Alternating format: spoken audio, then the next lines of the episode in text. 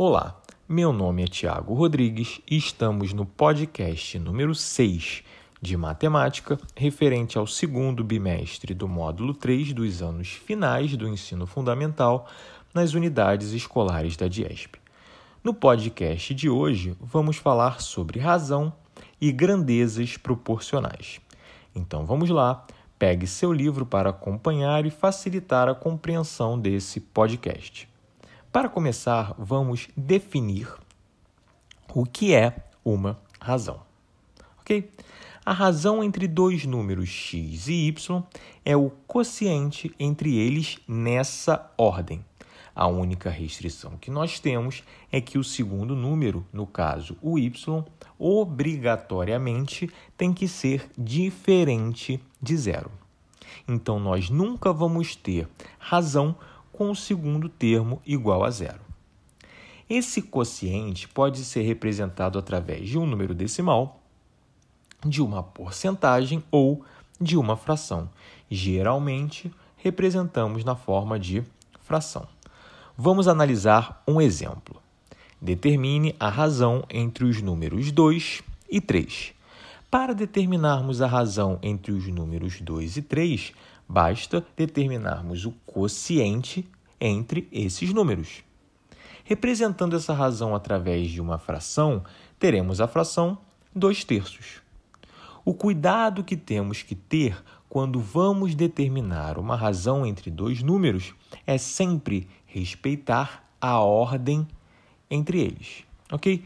Quando representarmos essa razão através de uma fração, o primeiro número sempre será o numerador da fração e o segundo número sempre será o denominador da nossa fração.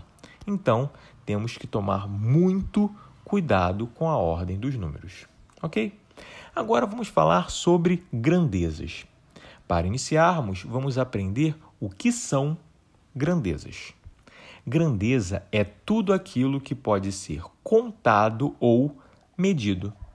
Alguns exemplos de grandezas temos o comprimento, a velocidade, a massa e o tempo.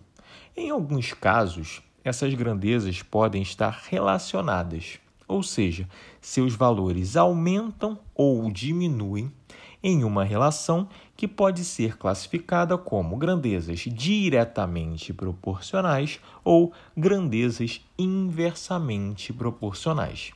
Vamos falar primeiramente das grandezas diretamente proporcionais. Duas grandezas são diretamente proporcionais quando elas aumentam ou diminuem na mesma intensidade, ou seja, na mesma proporção. Agora, o que isso quer dizer? Isso quer dizer que, duplicando uma grandeza, a outra grandeza também duplica. Reduzindo pela metade uma grandeza, a outra também será reduzida pela metade, e assim sucessivamente.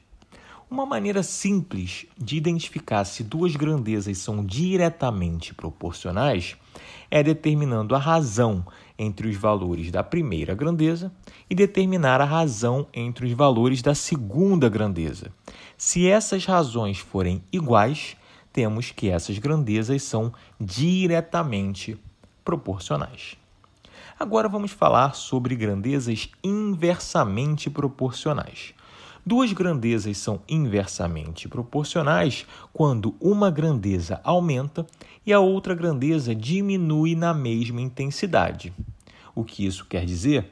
Isso quer dizer que duplicando uma grandeza, a outra será reduzida pela metade. Ou triplicando uma grandeza, a outra se reduz para a terça parte. E assim sucessivamente. Uma maneira simples de identificar se duas grandezas são inversamente proporcionais é só determinar a razão entre os valores da primeira grandeza e determinar a razão entre os valores da segunda grandeza. Se a razão dos valores da primeira grandeza for igual ao inverso da razão dos valores da segunda grandeza, temos que essas grandezas são inversamente proporcionais. Então é isso.